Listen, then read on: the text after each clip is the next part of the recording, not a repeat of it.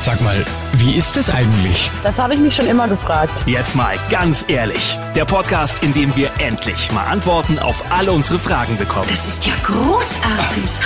Und hier ist der Mann, der Licht ins Dunkel bringt.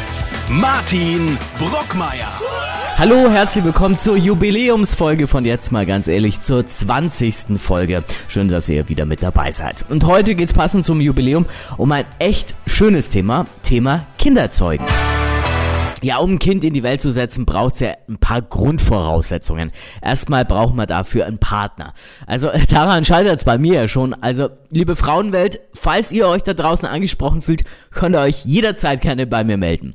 Aber selbst wenn wir da einen Partner haben und es trotzdem nicht mit dem Baby bekommen klappt, dann hilft oft nur eins als letzter Ausweg, eine Samenspende. Und wie das Ganze dann abläuft, darüber will ich heute sprechen. Und zwar mit einer Expertin, mit Konstanze Bleichroth von einer Samenbank, nämlich der Kryobank in München. Hallo Konstanze. Hallo. Konstanze, du arbeitest bei einer Samenbank. Wie kann man sich so eine Samenbank vorstellen? Lagern da zehntausende Samenproben äh, bei euch rum oder wie sieht so eine Samenbank aus? Also tatsächlich ist es so, dass wir einen Raum haben, wo so große Stickstofftanks sind, wo dann, man nennt es Straws, also Sperma wird letztlich verpackt in so ganz kleine Halme. Da ist 0,3 Milliliter konzentrierte Sperma sozusagen drin. Da wird vorher die ganze Flüssigkeit, dieses Seminalplasma rausgewaschen. Ähm, und ähm, ja, diese mini kleinen Straws liegen in großen Stickstoffkanistern bei knapp minus 200 Grad.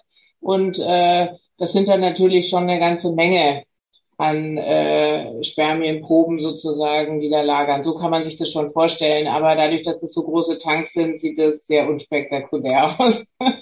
Wie kann man sich das eher mehr wie eine Praxis wahrscheinlich vorstellen als wie eine Bank, oder?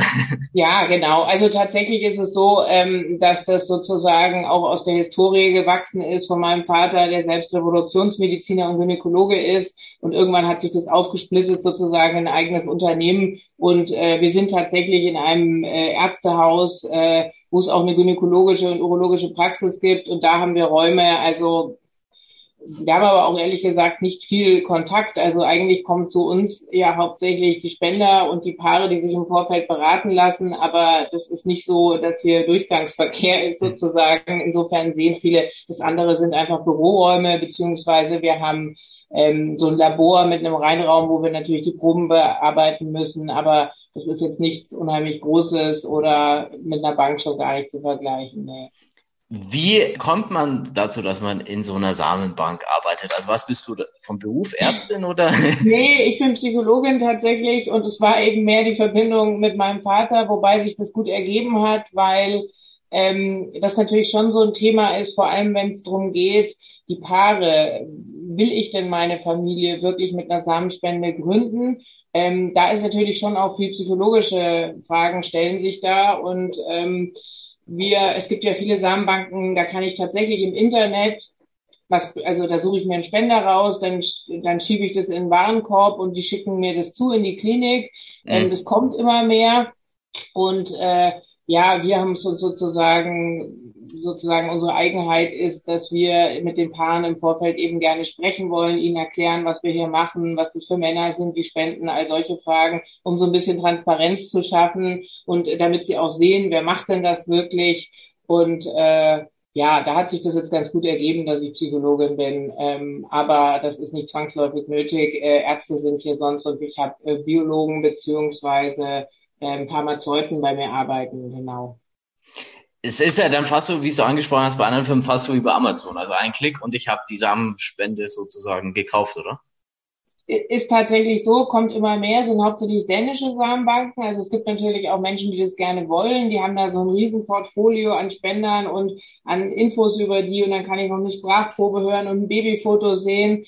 Ähm, ja, für manche ist es wichtig, all diese Infos zu haben, um irgendwie ein gutes Gefühl zu haben und auch selber auswählen zu können. Ähm, und andere sagen eben, ich bin da völlig überfordert, wonach soll ich denn da gucken? Ähm, mir ist es gut, wenn ich jemanden Vertrauensvollen habe, der das irgendwie für mich macht. Also da gibt es sehr unterschiedliche Ansätze. Ja, aber das andere ist tatsächlich so, dass ich es in den Warenkorb ziehe und dann einfach kaufe. ja. Okay, auch mal interessantes zu wissen. Ähm Kommen wir jetzt, bevor wir dann wirklich zur Samenspende kommen, erstmal zu den Paaren. Welche Paare kommen da zu euch, die so eine Samenspende haben wollen? Sind es Paare mit äh, schon längerem Kinderwunsch oder auch lesbische Paare? Wie ist da euer Kundendurchschnitt? Also ein Teil ist natürlich ähm, der Teil, wo äh, der Partner einfach unfruchtbar ist.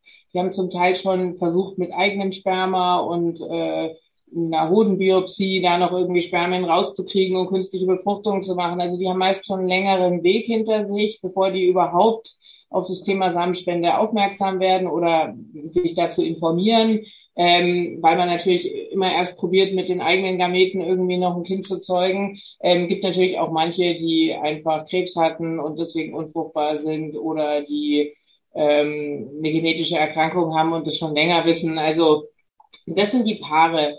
Ähm, ich glaube, das ist die größte Besonderheit auch in dem Fall, weil es natürlich darum geht, ob man glaubt, dass man ein Vater eines Kindes sein kann, das nicht die eigenen Gene hat. Mhm. Ich glaube auch, ähm, für den Mann ist die eigene Unfruchtbarkeit auch erstmal ein Thema, weil das am Anfang oft mit Männlichkeit verwechselt wird, Ego. der gar nichts zu tun hat. Genau. Also das ist wahrscheinlich psychologisch das Herausforderndste. Ähm, das dauert einfach immer ein bisschen. Am Anfang sagen die Männer, wenn sie von ihrer Unfruchtbarkeit hören, nee, das kann ich mir überhaupt nicht vorstellen, was mit einem anderen und so. Und dann Mai fällt ihnen halt auch auf, dass eigentlich das Vatersein ja das Entscheidende ist und nicht so sehr die Gene. Und dann wird ja sozusagen der Weg, öffnet sich dann so ein bisschen, ob man sich das vorstellen kann. Das ist ein großer Teil. Was natürlich in den letzten Jahren zunehmend äh, hinzukam, waren lesbische Paare für die ist es natürlich einfacher, die haben nicht diese ganzen psychologischen Dinge dahinter, für die ist klar, einer kann seine Gene nicht weitergeben. Da ist dann immer die Frage, wollen beide ein Kind von demselben Spender, also nacheinander, oder will nur eine, dann orientiert man sich meist an der anderen bei der Spenderauswahl. Also das ist eine andere Thematik, aber die ist natürlich psychologisch nicht so äh, vorbelastet, sage ich mal. Und was jetzt ein ganz, ganz großes Thema ist, sind Singlefrauen. Also okay. ähm, das ist der Bereich, der am meisten zunimmt und wächst. Ähm, Frauen, die einfach äh, nicht den passenden Partner finden, denen aber die Zeit biologisch davonläuft und die sagen, okay, ich bin in der Lage, ich bin finanziell gut aufgestellt, ich habe auch so ein gutes Netzwerk, meist haben die sehr engen Kontakt zu ihrer Familie, die da auch unterstützen hilft und ja, das ist sozusagen eine ganz neue äh, Gruppe und ich habe gerade ähm, den Koalitionsvertrag gesehen und das soll sich ja jetzt ändern. Das ist eines der großen Themen, dass unabhängig äh, von meinem Beziehungsstatus äh, ich äh, Zugang kriegen soll zur Reproduktionsmedizin, weil das für die Singlefrau im Moment noch sehr, sehr schwierig ist. Kommen wir mal, ich sag mal, zum traditionellen äh, Fall, also ein Paar, das schon länger Kinder will. Wer ist da mehr der Treiber? Meistens Frau oder Mann? Weil für einen Mann ist es ja, wie du schon gesagt hast, diese psychologische, ich bin selber unfruchtbar, das Kind kommt wirklich vom anderen Mann eigentlich? Also es ist unterschiedlich. Man muss einfach sagen, generell ist es so, dass Frauen meistens einen größeren Kinderwunsch haben. Also ich glaube, es ist biologisch so. Frauen spüren das irgendwie körperlicher und es ist existenzieller. Für Männer kommt es ja dann oft eher, wenn das Kind da ist, dass sie sozusagen sich so in ihrer Vaterrolle finden und begeistert sind. Aber ich würde schon sagen, dass es oft so ist, dass die Frauen den intensiveren Kinderwunsch haben. Aber natürlich ist eine ganz wichtige Voraussetzung, und das merkt man bei so einem Gespräch auch oft, wollen das denn wirklich beide? Also ähm, das ist fast immer der Fall in diesen Gesprächen. Also es gibt vereinzelt so Fälle, wo man sagen muss, okay, man hat hier das Gefühl, hier treibt einer ein und der kann sich das eigentlich nicht vorstellen. Und ich sage auch immer, es muss einfach klar sein. Man muss, wenn man dieses Thema plant oder die Familie auf diesem Weg, dann muss irgendwie klar sein, dass man dem anderen zumutet, dass man sich nicht vorstellen kann. Also ich glaube, so viel Offenheit, weil hier geht es um neues Leben und es muss einfach klar sein. Ähm, und ganz manchmal hat man so das Gefühl, da treibt der eine den anderen. Ähm, ich glaube aber trotzdem, dass äh, wirklich der ganz, ganz große Teil der Männer, der hier sitzt und der das dann auch wirklich auf diesem Wege angeht, äh, sich genauso sehr ein Kind wünscht und da sehr drunter leidet. Aber es ist natürlich schwierig. Die Frau muss die Behandlung machen, ähm, weil er kein Sperma hat. Und dann kommt immer so dieses, diese Frage von Schuld, die völlig Quatsch ist an dieser Stelle, aber die halt irgendwie manchmal im Raum steht. Also ja, ist schon eine besondere Konstellation. Kommen wir mal der zu. Frau nicht diesen Wunsch erfüllen zu können. Schon, ich glaube, das ist sowas, Mhm. diesen Herzenswunsch der Frau nicht erfüllen zu können, das ist oft was, was Männer, für Männer schwierig ist. Ja. Was äh, psychische Belastung natürlich in der Ja. Fall, in dem Fall ist. Jetzt kommen wir zum interessantesten Teil, nämlich wie läuft so eine Samenspende ab? Wie wird man denn überhaupt Samenspender? Also ähm, gibt es da spezielle Voraussetzungen, spezielle Anforderungen, die ein Mann haben muss, damit er als Samenspender aufgenommen wird bei euch? Also ähm, ja, natürlich gewisse Voraussetzungen muss er mitbringen. Das ist, fängt schon mal beim Alter an. Also er sollte ungefähr zwischen 20 und 40 sein. Ähm, so ganz junge könnte man auch theoretisch mit 18, aber ich finde, die meisten sind eher so ab 25 oder so, damit man schon ein bisschen überblickt, was man da auch macht. Das hat ja langfristig Konsequenzen. Ähm, was natürlich ganz wichtig ist, ist gesundheitliche Aspekte. Also äh, Männer, die Samen spenden müssen, sehr fit und gesund sein, dürfen nicht aus Familien kommen, wo jetzt genetische oder psychotische Erkrankungen bekannt sind, ähm, dürfen selbst nichts haben, dürfen nicht längerfristig Medikamente nehmen. Ähm, dann äh, müssen sie sehr, sehr gute Spermienqualität haben, was wir natürlich hier erst testen, ähm, die besonders gut sein muss, weil durch diesen Einfrierprozess einfach Qualität verloren geht.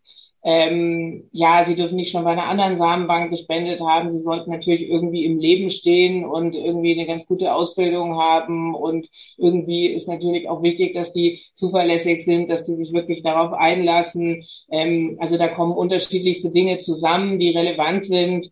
Ähm, ja, das kann man ziemlich klar auf unserer Website auch nachlesen, was da wirklich entscheidend ist.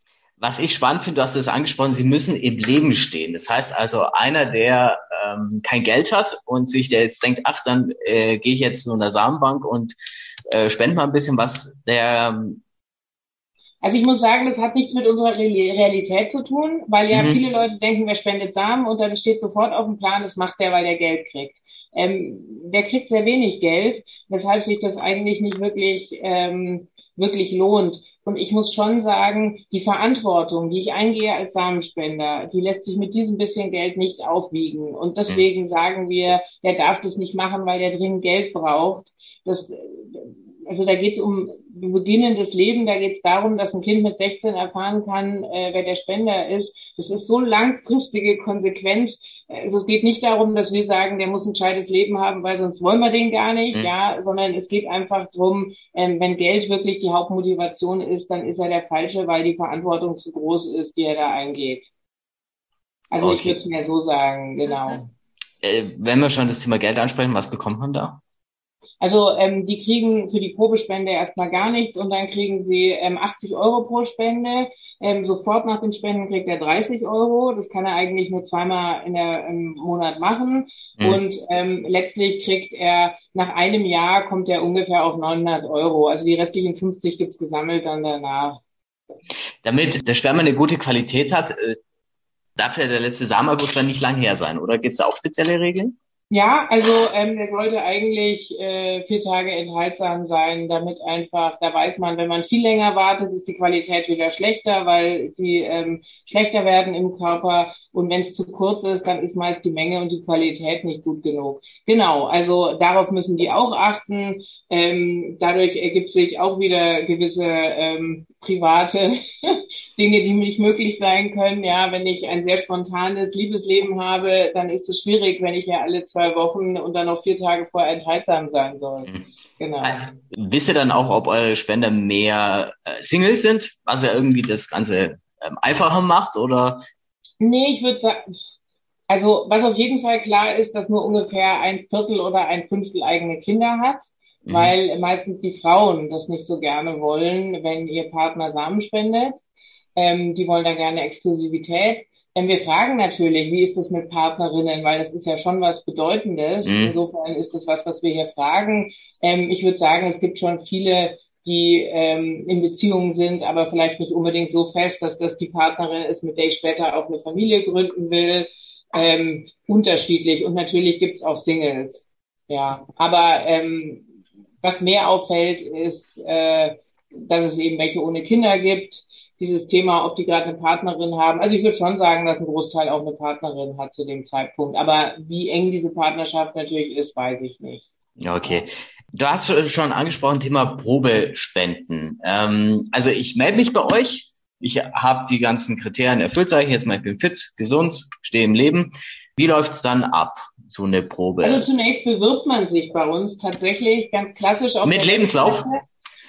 Nein, das nicht. Aber da ist so ein Fragebogen, wie man aussieht, weil wir suchen nicht immer jedes Aussehen. So blöd es klingt, aber ähm, ist natürlich wichtig. Wir haben ja unterschiedlichste Paare und wir suchen ja einen Spender, der zu dem Paar passt. Und dann braucht man halt nicht immer ähm, diesen und diesen Phänotyp. Also für uns ist wichtig, wie sehen die aus, Haarfarbe, Augenfarbe, solche Dinge. Und ähm, dass sie uns ein bisschen was über sie erzählen, dass sie sagen, warum sie Samen spenden wollen und ähm, ein Foto mitschicken. Mhm. Und das ist so der erste Eindruck, den wir kriegen. Und ich muss sagen, das, was wir da kriegen, ist wirklich, da sind viele, die sich viel Mühe gegeben haben und es ist sehr seriös und nicht irgendwie ein Quatsch. Und wenn uns das interessiert und wir sozusagen diesen Typen auch gerade suchen, dann äh, laden wir die ein. Und dann geht es natürlich darum, ihnen ein bisschen zu erklären, um was es hier geht und um diese Probespende. Ja. Und dazu geht er in einen Raum im Keller. Im Keller. Ähm, ja, damit er Ruhe hat und nicht Okay. die Angst oder nicht irgendwas nebendran hört, ja. Okay. Und ähm, kriegt ein kleines Becherchen mit und äh, ja, hat da vergnügliches Anschauungsmaterial in Form von Filmen und genau, gibt da seine Probe ab. Bevor wir jetzt noch zu der Auswertung von der Probe kommen, welchen Typ ähm, wird da vor allem äh, bei euch gesucht oder welche ist da besonders gefragt? Groß, ähm, schlank, blauäugig? Ah nee, das kann man das kann man jetzt gar nicht sagen. Also sagen wir es mal so, es geht natürlich schon drum, dass da nicht Menschen sind mit sehr auffälligen, markanten Gesichtern, Hm. weil ähm, falls sich das bei dem Kind durchschlägt, hätte das wahrscheinlich mit den Eltern nichts zu tun. Ja, aber es ist jetzt nicht so, ähm, dass wir besonders immer einen Phänotyp suchen und der voll gut, also weil die Paare ja auch sehr unterschiedlich sind. Nur manchmal ist es so, ähm, da waren halt viele dunkelhaarige, dunkeläugige, kleinere irgendwie und jetzt sagen wir, was wir jetzt aber gerade bräuchten, wäre eher jemand, der blaue Augen hat, um die Paare mit den blauen Augen auch bedienen zu können und da eine gute Auswahl zu haben.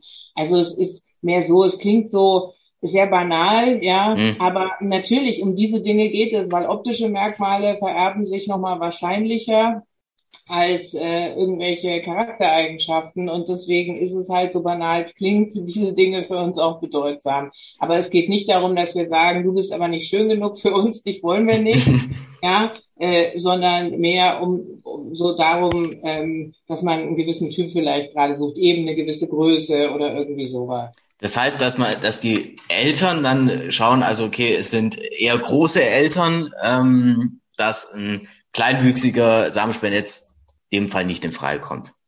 Genau. Also man schaut ähm, bei diesem Abgleich, ähm, wir wünschen uns Informationen über das Paar und vor allem über den Mann, der Vater werden will, sozialer, ja. Das heißt, wir wollen Fotos von dem haben und wie er denn aussieht und was er so macht und versuchen dann natürlich einen Abgleich zu finden, dass wir möglichst einen Mann finden, der vom Typ, also hat er ungefähr eine ähnliche Kopfform, hat er eher weiche Gesichtszüge oder eher so knöcherne Gesichter oder spitze. Da versuchen wir so ein bisschen einen Abgleich zu finden. Und aber man muss ehrlich sagen, es gibt natürlich, die Paare haben dann natürlich besondere Vorstellungen manchmal, also was natürlich oft wichtig ist, dass er irgendwie deutsch ist, ähm, dass er irgendwie studiert hat, wenn die Paare studiert haben. Also das sind so Sachen oder dass er sportlich und lustig ist. Es ist ganz unterschiedlich, was Paaren da wichtig ist, noch neben dem Aussehen. Aber ich glaube, das Aussehen hat einfach die größte Wahrscheinlichkeit, äh, auch wenn es da mändelt, aber wie, wie sich das durchsetzt, als ob der jetzt sportlich ist, das wird ja nicht so sehr in den Genen stecken. Also ja. Jetzt ähm, waren wir bei der Probespende stehen geblieben. Nach welchen Kriterien? Also wir haben schon gesagt, es sollte eine hohe Qualität haben. Nach welchen Kriterien ähm, entscheidet sich da, ob ein Mann jetzt Samenspender wird oder nicht? Genau. Also wir schauen uns die Probe an. Ähm, die muss eine Zeit stehen und dann wird die unter Mikroskop angeguckt und dann ist natürlich entscheidend, äh, wie viele Spermien sind da drin. Und da geht es nicht nur um die Gesamtanzahl der Spermien, sondern vor allem um die, die motil sind. Also da schwimmen ja einige im Kreis und manche bewegen sich eben ganz schnell und uns interessieren die, die sich gut schnell fortbewegen. Und ähm, ein normaler Mann sollte mindestens äh, 15 Millionen AB-Motile haben. Ähm, und bei uns haben Spender eher 150 oder 200. Also das ist schon mal die Ausgangsvoraussetzung. Dann ist eben die Frage, sind die auch schnell beweglich? Sind da nicht Mhm. nur viele, die so ganz gut schwimmen, sondern auch schnell beweglich? Ähm, das sollten mindestens 32 Prozent sein und das ist bei Spendern halt, sollte das eher über 50 der Anteil sein. Aber man muss sagen, das frische Spermiogramm, das native, ist für uns gar nicht so entscheidend. Also natürlich sollte das schon sehr gut sein, aber für uns ist natürlich entscheidend, wie gut ist die Probe noch, wenn ich sie eingefroren habe. Und da kommt es massiv zu Verlusten. Und deswegen können wir dem Spender auch nicht sagen, wenn er hier eine Probe abgibt, wir gucken mal schnell rein, ah, sieht gut aus, sondern der erfährt erst Tage später, ob er, ob sozusagen die Probe diesen Ansprüchen genügt, wenn sie wieder aufgetaut ist und angeguckt, weil ähm, sich Sperma da sehr unterschiedlich verhält. Manchmal ist es im Ausgang gar nicht so, also in, im Nativen gar nicht so super und ist nach dem Auftauen aber immer noch sehr gut. Und manche haben ganz, ganz tolles natives Sperma, was aber nach dem Auftauen einfach nicht mehr gut ist. Also deswegen muss man immer gucken. Und nur weil wir einem Spender sagen, für uns ist er jetzt nicht geeignet, heißt es keinesfalls, dass er unfruchtbar ist, ja, weil mhm. im echten Leben hat man kein eingefrorenes Sperma, sondern frisches und äh, ja, da hat man einfach ganz andere Kriterien.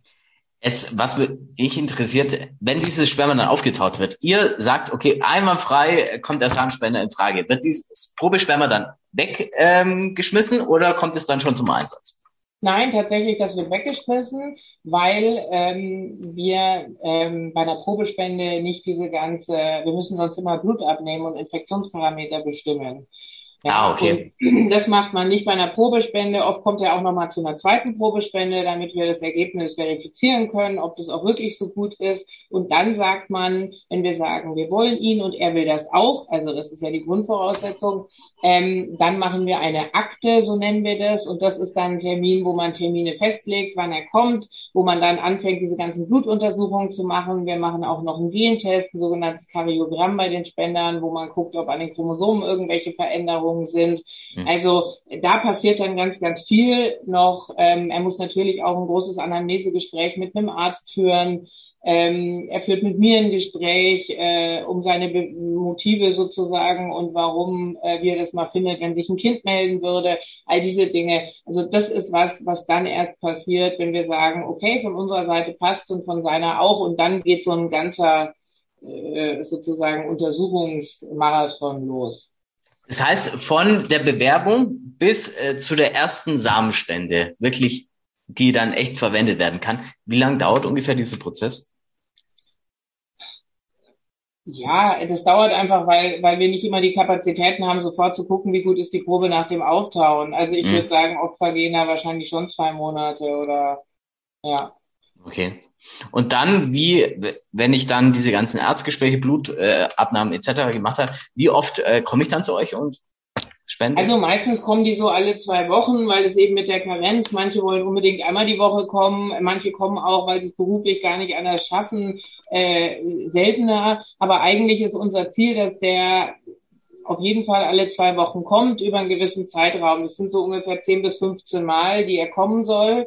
Ähm, genau. Dann sind die Proben nochmal in Quarantäne ein halbes Jahr und dann muss er nochmal zum Bluttest kommen und erst dann dürfen wir die Proben verwenden und erst dann geht's los. Also das ist ein sehr, sehr langer Zeitraum, auf den sich das alles erstreckt und deswegen aber eigentlich ist es gar nicht so schlecht, weil man schon auch guckt, will er das wirklich? Ja, bleibt er da auch dran? Also deswegen sage ich, das Geld ist auch schon allein für diesen Prozess äh, nicht wert. das, wofür sich das lohnen würde. Ja. ja. Frage, warum müssen die in Quarantäne? Ähm, weil man ja erst ein halbes Jahr später im Blut HIV nachweisen kann. Ah, okay. okay. Genau. Deswegen sind die in Quarantäne, bis der nochmal kommt und wir dann wissen, okay, jetzt ist alles in Ordnung. Jetzt ähm, ist es ja so, dass ähm, wir Männer auch nicht immer können, sage ich jetzt mal. Was passiert, wenn jetzt ein, ein Samenspender zu euch kommt, er hat den fest anvisierten Termin ähm, und er kann einfach nicht? Was passiert dann? Ja, das kommt schon mal vor, wobei das wirklich selten ist, weil ich glaube, ähm, das ist für die Männer, die das machen, die sind natürlich schon aufgeregt, das ist keine Frage äh, weil sie ja die Location gar nicht kennen. Tatsächlich ist das auch sehr unspektakulär. Da haben die Leute immer die größten Fantasien, wie so ein Gewinnungsraum aussehen könnte. Aber es ist tatsächlich eine Toilette und da sind nur ein paar Videos. Es muss ja alles Wir haben ja da große Vorgaben, dass das alles äh, infiziert, desinfiziert ist und clean. Ja, mhm. also äh, das ist nicht äh, irgendwie mit Samt und Rot bemalt, sondern sehr Schade.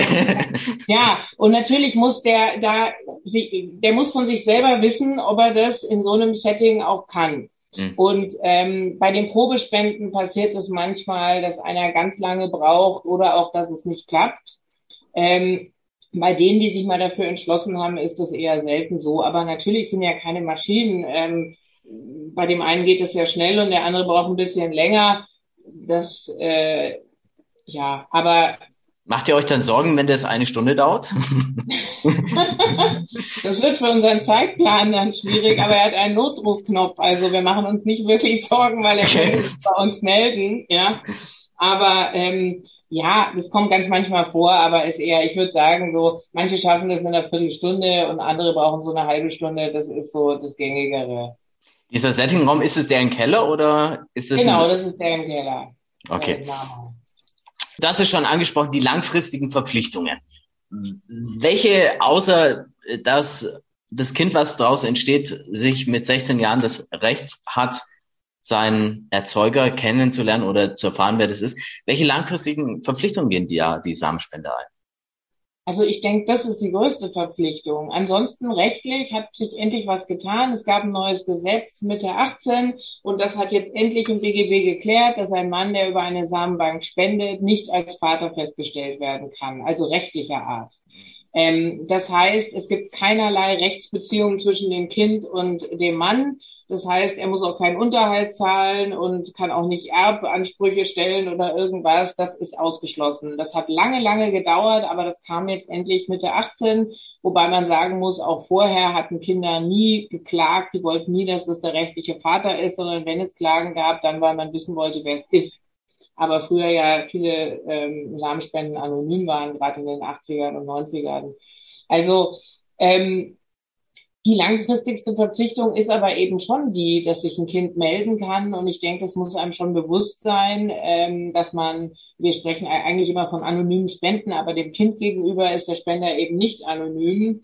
Ähm, unter gewissen Umständen kann es auch schon vorher herausfinden, wer er ist. Und ich denke, das dessen muss man sich einfach bewusst sein, auch dass da ein Mensch draus entsteht, ja, hm. der eben irgendwann vielleicht mal wissen will, wer ich bin. Wobei ich sagen muss, die Männer, die sich melden, die lesen das ja schon auf der Webseite, denen ist es schon klar, wir erzählen sie bei der Probespende, also, und die haben natürlich auch eine gewisse Neugier. Also die sagen, natürlich verstehe ich, dass das Kind irgendwie mal wissen will, wer ich bin. Und ähm, ich bin ja auch neugierig. Was ist denn jetzt wirklich genetisch? Hat es überhaupt irgendwie eine Ähnlichkeit mit mir oder ist das ein völlig Fremder? Also ich glaube, die, die das machen, äh, denen das so bewusst ist und wir besprechen das eben auch mit ihnen, wie das sein könnte, wie ein Kind Kontakt aufnehmen könnte, worum es Kindern geht und so.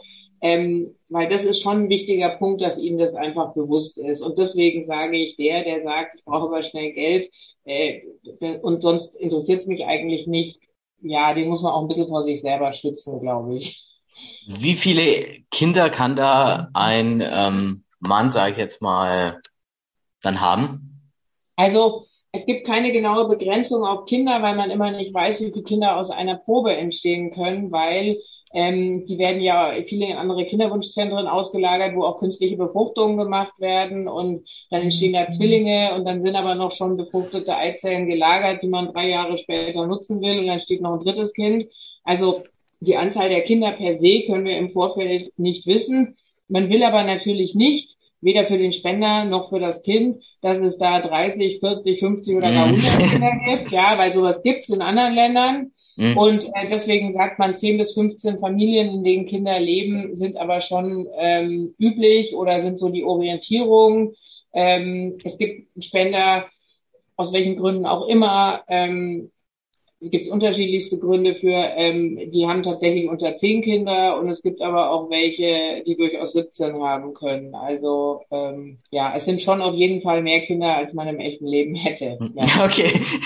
Dann, ähm, wenn jetzt ein Kind 16 ist, ähm, kann es sich dann, meldet es sich dann bei euch oder wo meldet sich dann ähm, das also das hat kind. wieder mit diesem Gesetz zu tun. Äh, die Kinder, die ab Mitte 2018 gezeugt wurden, die melden sich an eine Behörde vom ähm, BfArM, das ist die Arzneimittelbehörde vom Gesundheitsamt. mhm. und ähm, gehen dann dahin und zeigen ihren Perso und ihr äh, ähm, ihre Geburtsurkunde und dann versuchte, versuchen die zu gucken, ob sie dieses Kind dort gespeichert haben, die Daten des Kindes, versuchen den Spender zu informieren, vier Wochen bevor man ähm, dem Kind die Daten gibt. Und tatsächlich kriegt das, das Kind ähm, ja den Namen, Geburtsdatum, Geburtsort, Nationalität, letzte bekannte Adresse. Und dann muss mhm. das Kind aber selber suchen. So sieht das das Gesetz vor.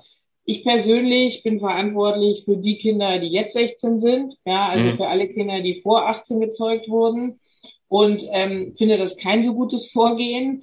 Ähm, ich mache so, ich rede mit den Kindern, die ja junge Erwachsene sind, und frage sie, worum es eigentlich geht, was sie sich erwarten, äh, so ein bisschen was. Und gehe mit dieser Info, suche ich dann den Spender und versuche mhm. ihm die zu geben weil ähm, das aus meiner Erfahrung, ich habe das schon öfter erlebt, äh, natürlich sehr viele Ängste und Sorgen, äh, gerade für diese Fälle, wo es rechtlich noch nicht so klar war, äh, ja, kann es sehr viele Sorgen und Ängste nehmen.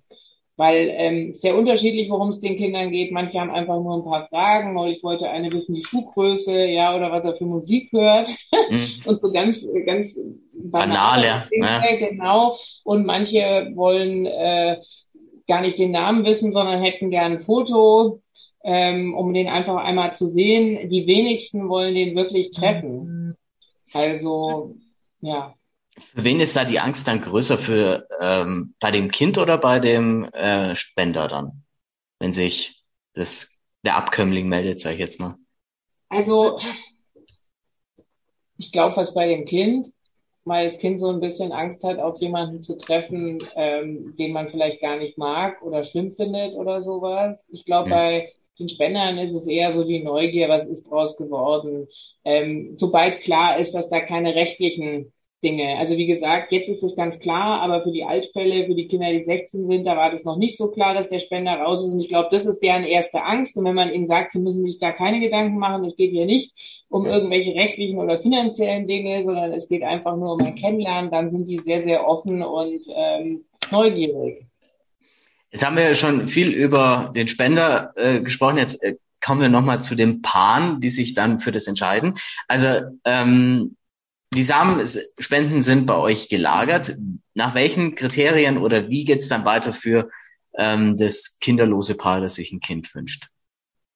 Also ähm, die kommen eben mal zu einem Gespräch, wo man ihnen einfach ein bisschen was sagt über Samenspender, um ihnen auch einfach die Angst zu nehmen, dass das irgendwie ganz schlimme Typen sind, sondern das sind ganz tolle Kerle, wenn man so salopp sagen darf, die sich hier bewerben, ja, äh, die sich sehr bewusst sind dessen, was sie da machen, die natürlich auch irgendwie offen sind und ähm, ja, die ähm, die, ich spreche mit denen und sage ihnen ein bisschen was und erzähle ihnen auch, wie dieser Abgleich stattfindet, weil den schaffen, also bei unserer Samenbank machen wir das. Das heißt, die Paare geben uns Informationen über sich, die kriegen so einen Fragebogen, wo sie beschreiben, wie sie aussehen, was sie machen, was sie können, so ein bisschen was über sich schreiben und wir wünschen uns eben Fotos. Mhm. Und dann können sie noch so ein paar, wenn sie eben sagen, mir ist das und das ganz wichtig, das können sie noch irgendwo in ein Feld eintragen. Und dann setze ich mich mit zwei Kolleginnen zusammen und wir schauen uns die Fotos an, wir schauen uns die Infos an, wir kennen ja unsere Spenden Spender, schauen da aber auch nochmal genauer hin und versuchen dann einfach einen Abgleich zu finden. Man versucht halt in erster Linie, dass man einen Typen findet,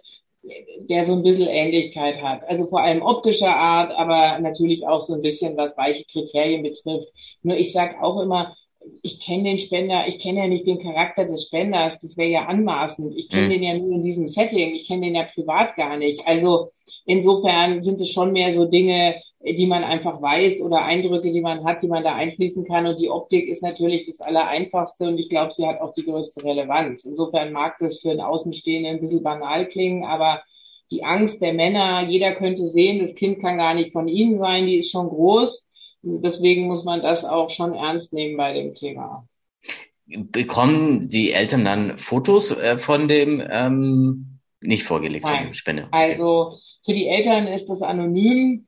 Das heißt, die können höchstens so ein paar Infos von mir kriegen, dass ich sage, ja, hat blaue Augen und passt zu ihnen und ungefähr so groß und schlank und ähm, ist sportlich und wir haben den Eindruck, das ist ein verantwortungsvoller, lustiger, offener Typ oder so. Also so ein paar ganz rudimentäre Infos, die aber eher allgemein gehalten sind. Okay, also ich spreche nicht äh, wie so einer Modelagentur, ach nee, ich will Model A ähm, sowas kommt nicht. Nein, also äh, wie gesagt, es gibt Samenbanken, die sowas machen, wo ich wirklich aus so einem großen Portfolio mir das selber raussuche. Ähm, die sind aber hauptsächlich im Ausland. Hier ist es tatsächlich so, ähm, dass die Paare vertrauen müssen, dass wir das sorgfältig und sorgsam machen. Aber es sind eben viele auch dankbar dafür, weil eben die Frage ist, wonach suche ich einen Spender? Was an dem hm. ist wirklich relevant für mein Kind? Ja, das ist schon, das macht man ja im echten Leben nicht. Äh, ja, logisch. Ja. Um, ob ich mit dem leben kann, ob ich den attraktiv finde und so. Aber das spielt beim Spender ja wieder nicht eine besonders große Rolle. Insofern sind viele auch dankbar, äh, wenn da jemand ist, wo sie sagen, okay, ich habe ein gutes Gefühl mit ihm, bei Ihnen. Ich glaube, Sie machen das sorgfältig. Ja.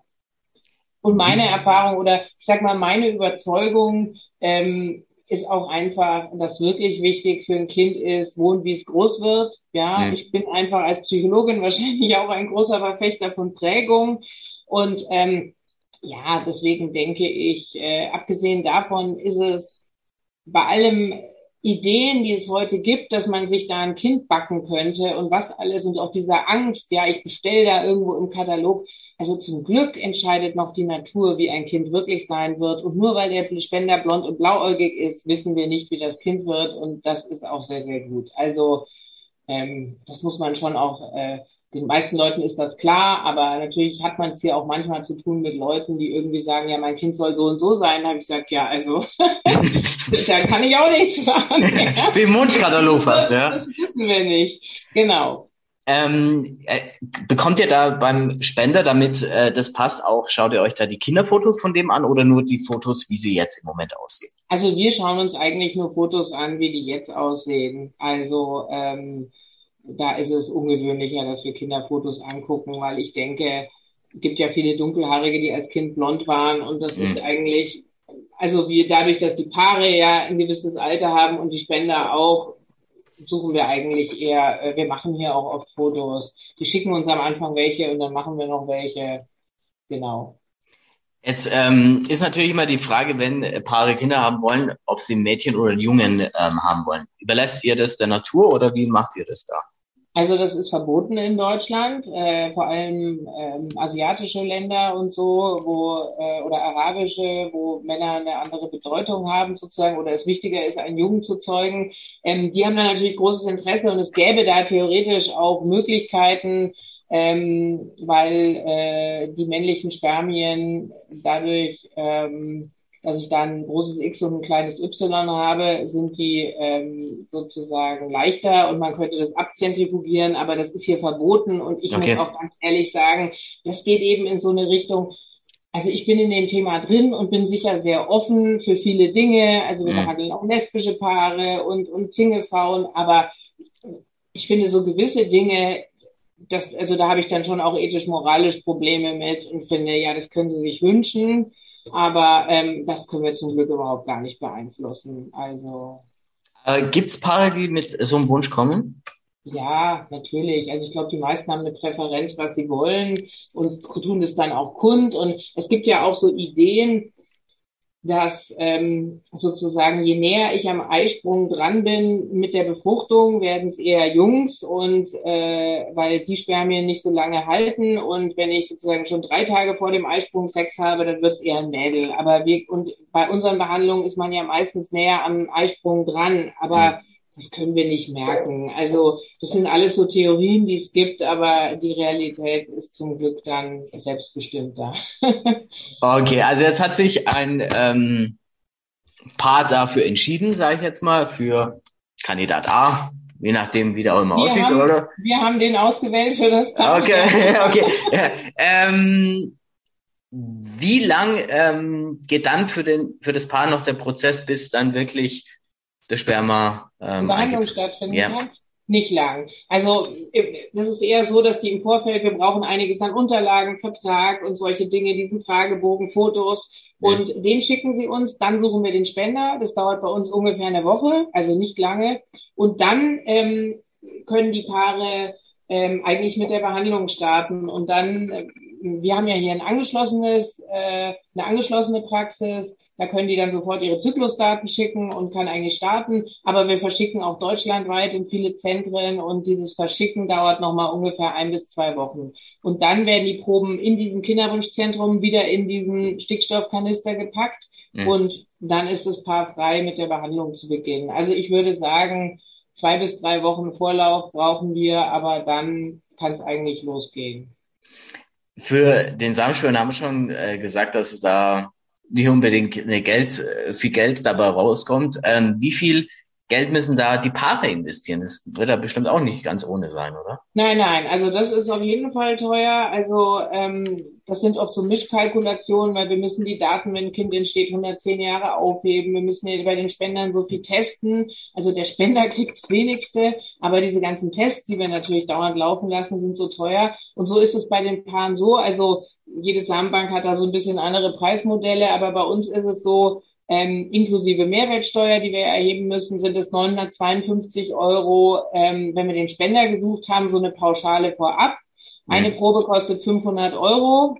Und ähm, ja, bei den Behandlungen kommt es darauf an, was man macht. Das geht so, würde ich sagen, zwischen 200 und 300. Kostet diese einfachste Art der Behandlung eine Insemination, wo das Sperma nur reingespritzt wird.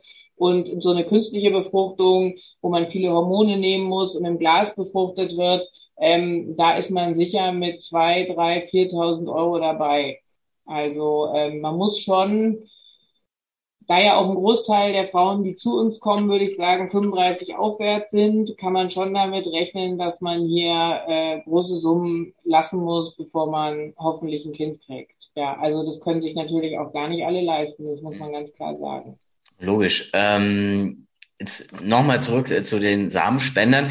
Ähm, Gibt es da einen Phänotyp, sage ich jetzt mal, wie alt die ungefähr sind oder ähm, sind es mehr wahrscheinlich von Auswahl her gut ge gebildete Leute oder ist welche Breite kann man sagen? Also es gibt schon eine gewisse Selektion, das kann man sagen. Also ähm, vom Alter machen wir natürlich Vorgaben, aber ich würde sagen, die meisten sind so zwischen 25 und 30 die sich bewerben. Aber natürlich, ich sagte ja, zwischen 20 und 40, 45 äh, ist es theoretisch möglich. Ähm, interessanterweise, die meisten haben studiert oder studieren. Ähm, ob die jetzt schlauer sind, ist ja dahingestellt, das meine ich nicht. Aber ich glaube, man weiß von Organspende generell, dass man ein gewisses Bildungshintergrund braucht, um sich überhaupt mit diesem Thema zu beschäftigen. Das ist es mehr. Ja. Also Hauptschüler zum Beispiel bewerben sich überhaupt nicht bei uns. Ähm, und dann sind es sicher Menschen, die eher tendenziell ein bisschen selbstbewusster sind, weil ich glaube, jemand, der nur an sich zweifelt, kommt gar nicht auf die Idee, so eine Bewerbung abzuschicken. Ja, mhm. dann sind es sicher Menschen, die ähm, irgendwie familiär sind, weil ihnen klar ist, Familie bedeutet auch was, auch für andere. Ähm, das sind sehr offene Menschen, weil die natürlich nicht Berührungsängste haben dürfen, sonst dürfen sie das nicht machen. Also ich glaube, das sind so Gemeinsamkeiten, die sie mitbringen. Ähm, ansonsten sind das natürlich ganz, ganz unterschiedliche Menschen. Also was die so machen oder für was sie brennen, das ist doch eher sehr unterschiedlich. Letzte Frage. Was sollten Männer, die sagen, okay, ich habe den Gedanken, eventuell Samenspender zu werden, was sollten die sich bewusst machen, bevor sie sich bei euch bewerben? Also ich glaube, am besten sollten Sie sich die Website durchlesen, weil wir schon tatsächlich da gut beschrieben haben, worum es geht, dass es eben nicht mal eben schnell ist, dass es nicht ein Batzen Geld gibt, dass es was sehr Langfristiges ist, dass Sie gesund sein müssen und ähm, das ist natürlich mal die Grundvoraussetzung. Das mit dem Sperma wissen sie ja nicht, bevor sie sich bewerben. Und dass ihnen einfach schon klar ist, dass es da um neues Leben geht äh, bei dem, was sie machen. Und dass das natürlich einfach auch eine Verantwortung sein kann in 16 Jahren noch. Also ich glaube, das sind so diese Grundvoraussetzungen, die jemand mitbringen sollte. Aber ich würde sagen, von der Motivation, es gibt zum einen die, die Organspenden, also die, die einen Organspendeausweis haben, die irgendwie äh, Blutspenden in der Knochenmarkspenderdatei sind, die eh schon Zugang dazu haben. Und dann gibt's einfach einen ganz großen Teil, der ist irgendwie mit dem Thema konfrontiert. Also weil der jemanden kennt, der sich ein Kind wünscht und es klappt nicht, weil die Frau des besten Freundes den dritten Abort hat weil äh, die Freundin Endometriose hat und sagt, sie wird, äh, sie hat Angst, die Mutter zu werden, weil man jemanden kennt, der ein Kind aus Samenspende hat. Also das sind oft Gründe, weshalb die überhaupt aufmerksam werden auf dieses Thema und da hängen bleiben. Also ich aus meiner Erfahrung ähm, überlege ich mir nicht jetzt mal gerade eben, ach, ich werde mal Spender und will schreibt da mal was, sondern das sind schon längere Prozesse, dass die da drauf kommen. Natürlich auch letztlich die Neugier. Sie erfahren hier, ohne zum Urologen zu müssen, äh, wie gut ist Ihr Sperma. Wenn es gut ist, fühlen Sie sich geschmeichelt. Das ist sicher keine Frage. Sie kriegen dauernd ein Gesundheitsscreening. Also das sind natürlich Dinge, die dann letztlich wahrscheinlich auch nochmal eine Rolle spielen, ob ich das wirklich mache. Aber aus meiner Erfahrung sind die Prozesse, ähm, da liest nicht einer mal kurz eine Website und sagt, hey, das mache ich, sondern das ist schon was, womit die länger ähm, sich beschäftigen, bevor die sich überhaupt bewerben. Jetzt hast du noch einen Fall angesprochen, den ich noch klären möchte. Wenn jetzt ich mitbekomme, äh, Kumpel mit seiner Frau, Freundin wünscht sich ein Kind, funktioniert nicht. Kann ich dann sagen, okay, ähm, ich mache es mit meinem Kumpel und seiner Freundin aus, okay, ihr bekommt ähm, mein Sperma, um, ähm, um ihnen den Kinderwunsch zu erfüllen? Also meistens läuft sowas privat ab, ja. Das heißt, die gehen nicht zu einer Samenbank.